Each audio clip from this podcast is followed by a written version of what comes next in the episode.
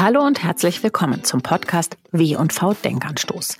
Dieser Podcast heißt so, weil wir in jeder Folge eine wichtige Frage diskutieren, die die Branche bewegt. Dazu holen wir uns Expertinnen aus den Agenturen und Unternehmen.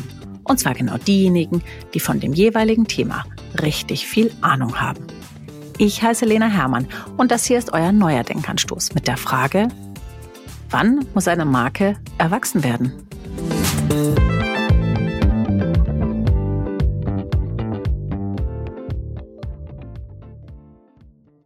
Heute ist bei mir die Gründerin der Nagellackmarke Gitti, die inzwischen ja schon viel mehr ist als nur eine Nagellackmarke.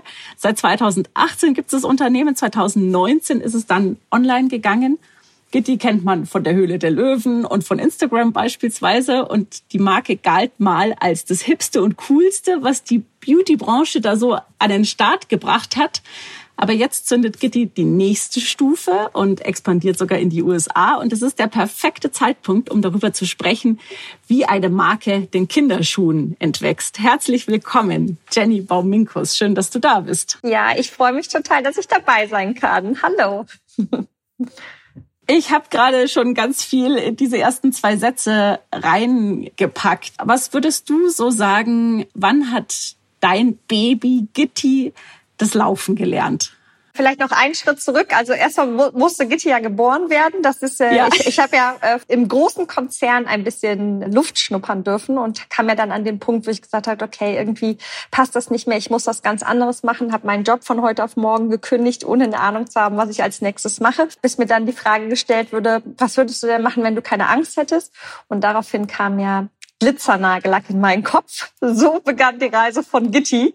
Ziemlich verrückt, dass dadurch mal eine Marke entstehen würde, die jetzt die Beauty-Industrie revolutioniert, hatte ich auch nicht gedacht. Wann hat die Marke das Laufen gelernt? ich finde immer schon mit der ersten Kollektion, weil davor ist alles wahnsinnig viel Arbeit. Also ich war ja praktisch damals eine One-Women-Show, habe dann praktisch diese Frage gestellt bekommen, hatte im Kopf Glitzernagellack, habe dann angefangen zu recherchieren, was ist eigentlich mit Nagellack los, habe dann verstanden, okay, Nagellack kann potenziell ungesund sein für uns Menschen und für die Umwelt. Da sind Inhaltsstoffe drin, die einfach nicht gut für uns sind. Kann man das nicht besser machen? Doch, kann man. Das habe ich dann zu Hause aus meinem Esszimmer heraus gemacht und hat anderthalb Jahre gedauert, eine neue Formel zu kreieren. Und ich fand so, dass dass man überhaupt sieht, dass man ein Produkt neu kreieren kann. Also unsere erste Kollektion waren wasserbasierte Nagelfarben. Und das hört sich jetzt total äh, banal an. Äh, Nagellack auf Wasserbasis ist aber extrem technisch äh, komplex. Muss ich vorstellen, alleine, dass diese Farbpigmente sich nicht von dem Wasser trennen, sondern miteinander verbunden bleiben. Und ich finde, wenn man dort sitzt und, und hat auf einmal ein Produkt in der Hand mit einer Marke und andere Leute benutzen das, und sind wahnsinnig begeistert. Das finde ich, das waren schon so die ersten Schritte zum Laufen. Ja. Wenn wir jetzt so über diesen Prozess, den du jetzt gerade schon ja, die Anfänge angerissen hast, sprechen, gibt es so Milestones in dieser Geschichte? Die ersten tausend verkauften Fläschchen oder was waren so diese Momente? Also natürlich also als erstes der Launch der ersten Kollektion der wasserbasierten Farben. Dann haben wir unser Nagelportfolio erweitert. Wir haben zwei Formeln im Sortiment, Wasser- und Pflanzenbasierte. Die wasserbasierten sind geruchsneutral und sind für all die, die extrem sensibel gegenüber Inhaltsstoffen sind. Die pflanzenbasierten haben eine längere Haltbarkeit und wir haben dann praktisch das ganze Nagelsortiment aufgebaut von einem 100% natürlichen Nagellackentferner, der nicht stinkt und so und dazu kam dann Ende 2022 unsere erste Make-up-Range. Also wir bieten euch jetzt auch praktisch alles an, um praktisch so das Tages-Make-up zu gestalten. Von Lippe, Augen, also Mascara, Eyeliner, Lidschatten, Augenbrauen, Blush, Lipbalm. Also es kam natürlich nicht alles auf einmal, aber sukzessive. Und das war, würde ich sagen, der, der zweite große Milestone, weil es war wahnsinnig komplex in, in der Produktentwicklung. Einfach von unserem Credo her, auf viele Inhaltsstoffe oder chemische Inhaltsstoffe zu verzichten und mit natürlichen zu ersetzen, um natürlich aber trotzdem die Leistung zu behalten. Und dann im nächsten oder im letzten Jahr kam dann tatsächlich auch noch Skincare hinzu. Das heißt, auch dort haben wir dann praktisch so identifiziert, was sind für uns die wirklich relevanten Produkte, die eigentlich jede und jeder jeden Tag braucht. Und jetzt sind wir eine Firma, die tatsächlich ein Portfolio und drei Kategorien hat, ja, das sind schon extreme Schritte für uns von gestartet mal mit so einer Idee, mit einem Produkt und drei Farben zum Anfang 2019, ja. Würdest du sagen, jetzt ist gerade so der Punkt für Gitti und auch für dich als Unternehmerin, erwachsen zu werden? Würdest du sagen, jetzt wird das alles so ein bisschen vielleicht auch geordneter und ruhiger im Sinne von strukturierter vielleicht, strukturierter. Ich merke schon, du lachst. Äh, also ich würde sagen, erstmal wir sind gekommen, um zu bleiben. Wir sind hier, um wirklich die Kosmetikindustrie nachhaltig mitzuprägen. Und ich finde, wir haben auch total unsere Daseinsberechtigung und das äh, ist, glaube ich, auch das Feedback, was wir einfach vom Markt erhalten. Ja, wir machen Produkte einfach auf natürliche Art und Weise besser und ich glaube, das braucht auch die Welt da draußen gerade. Und dann glaube ich, dass wir immer noch hip und fancy und cool sind. Das gibt uns auf jeden Fall unsere Community wieder. Natürlich muss alles strukturierter werden, weil wir natürlich mittlerweile, wie gesagt, in, in drei Kategorien unterwegs sind. Äh, du hast es vorhin schon erwähnt. Internationalisierung ist ein großes Thema. Wir launchen im Sommer in den USA. Das ist äh, wahnsinnig komplex. Da muss man, um, um sowas stemmen zu können als Team, braucht es einfach jetzt auch natürlich Prozesse und Guidelines und Richtlinien. Und für uns auch ein großes Thema ist das ganze Thema Offline, also Zusammenarbeit mit, mit Partnern, die, die wirklich Stores haben, wie zum Beispiel Douglas oder viele Concept Stores oder Department Stores. Also ist eine andere Komplexität, als wenn man nur seinen eigenen Online-Shop bedient. Aber nichtsdestotrotz, glaube ich, haben wir nach wie vor diesen, wir sagen mal so diesen Challenger-Spirit. Ja, wir wollen was anders machen, was besser machen. Da muss man auch agil sein und man auch äh, gut umgehen können mit vielen Herausforderungen, Änderungen etc. Also ich glaube, das ist einfach so ein Mantra oder so eine Kultur, die sich natürlich auch bei uns einfach so, das ist der Kern von uns. Ja, das, äh, das muss auch bleiben. Ja. Aber gleichzeitig schläft ja die Konkurrenz nicht. Und es ist nur eine Frage der Zeit, beziehungsweise es gibt ja auch inzwischen einige andere vegane und was weiß ich was alles, Nagellacke, die eben auch versuchen, den großen etablierten Marken das Wasser abzugraben und damit natürlich auch ganz stark in Konkurrenz zu euch treten. Hast du Sorge oder wie gehst du damit um, dass eben noch hippere, noch jüngere, noch neuere Marken auf den Markt kommen, die in einem ganz ähnlichen Becken fischen und ihr natürlich, je länger ihr am Markt seid und je länger ihr etabliert seid, irgendwann auch zu diesem etablierteren Stamm gehört. Ja, also erstmal freut es mich total, dass äh, junge Marken auf diesen Markt kommen, weil ich glaube, es muss sich einfach was ändern. Ja, ich glaube, es ist schwer, dem Kunden zu sagen, dass wir anders konsumieren müssen. Aber am Ende des Tages müssen wir das, weil die Welt hat nur bestimmte Ressourcen. Aber es ist wahnsinnig schwer, jemand zu sagen, okay, von heute auf morgen konsumierst du jetzt weniger. Ich finde, die Verantwortung liegt bei uns als Unternehmerinnen und Unternehmer, einfache bessere Produkte zu launchen, die einfach im Ressourceneinklang mit dieser Welt stehen und einfach auch bewusst sind, ja wir alleine, auch wenn wir eine Riesenambition haben und sagen, okay, wir revolutionieren den Kosmetikmarkt, man braucht Mitstreiter an seiner Seite. Und das sind auch andere Marken. Also das, das führt nur dazu, dass wir mehr Aufmerksamkeit und Sensibilität beim Konsumenten für dieses Thema generieren. Und ich glaube, man muss sich selber immer treu bleiben. Und ich bin von einer Sache extrem überzeugt, ist unsere Produktexpertise. Wir entwickeln ja die Produkte selbst bei uns im Team. Also viele andere Kosmetikunternehmen, die kaufen die praktisch bei einem sogenannten Lohnhersteller ein. Und das sind praktisch Formulierungen, die wurden entwickelt. Und wir haben diese Expertise praktisch bei uns im Team. Das heißt, wir kreieren das Produkt, wie wir es gern hätten und suchen uns dann ein Labor oder einen Partner, der mit uns diese Produkte umsetzen kann. Und ich glaube, das differenziert uns am Ende des Tages auch ganz stark.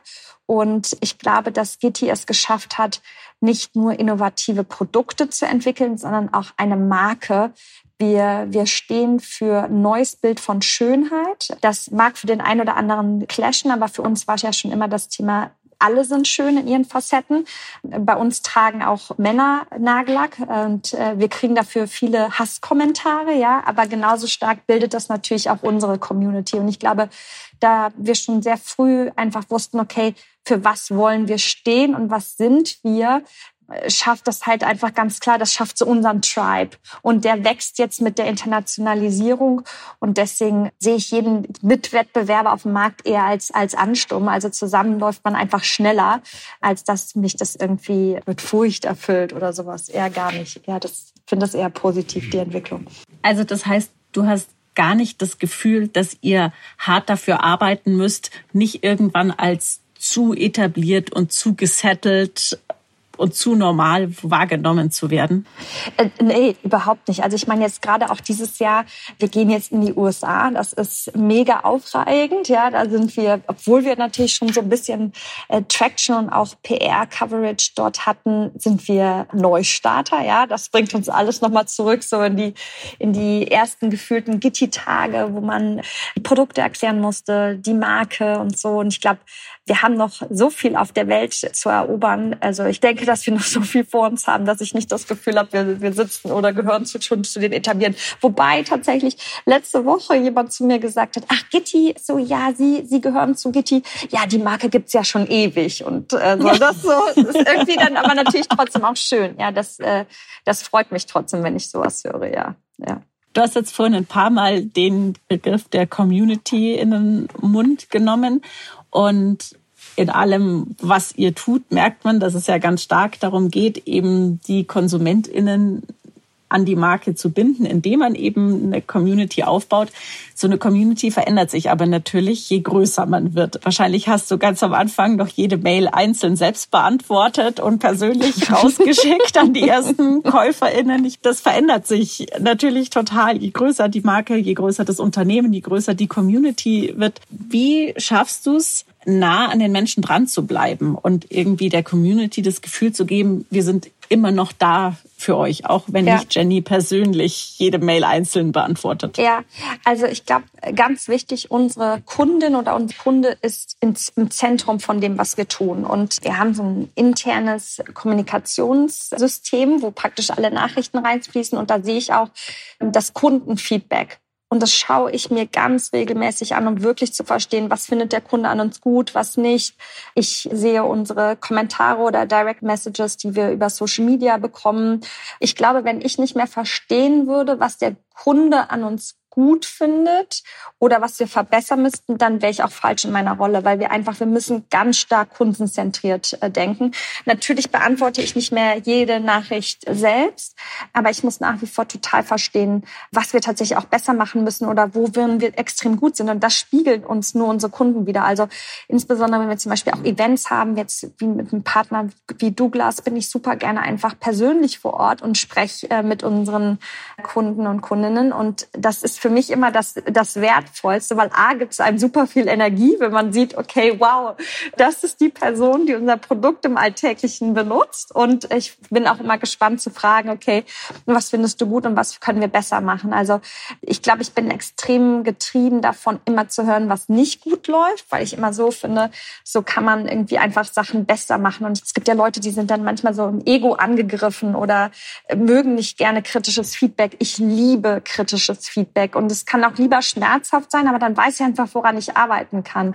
Ja, und deswegen ist der, ist der Austausch mit der Community total essentiell. Und ich finde das immer, das gibt einem auch immer so ein Gefühl von so, dass man wirklich versteht, welchen Mehrwert man eigentlich generiert, wenn man sieht, wer alles die Produkte benutzt und wie essentiell die auch sind. Also ja, also ich habe nicht das Gefühl, dass ich den Bezug verliere. Es hat sich einfach nur sind jetzt einfach mehr Leute da, die die mir helfen, das noch besser zu machen. Ja. Wie gibt man denn den KundInnen das Gefühl, dass man nahbar bleibt. Also jetzt gar nicht nur unbedingt als Person, sondern eben auch als Marke.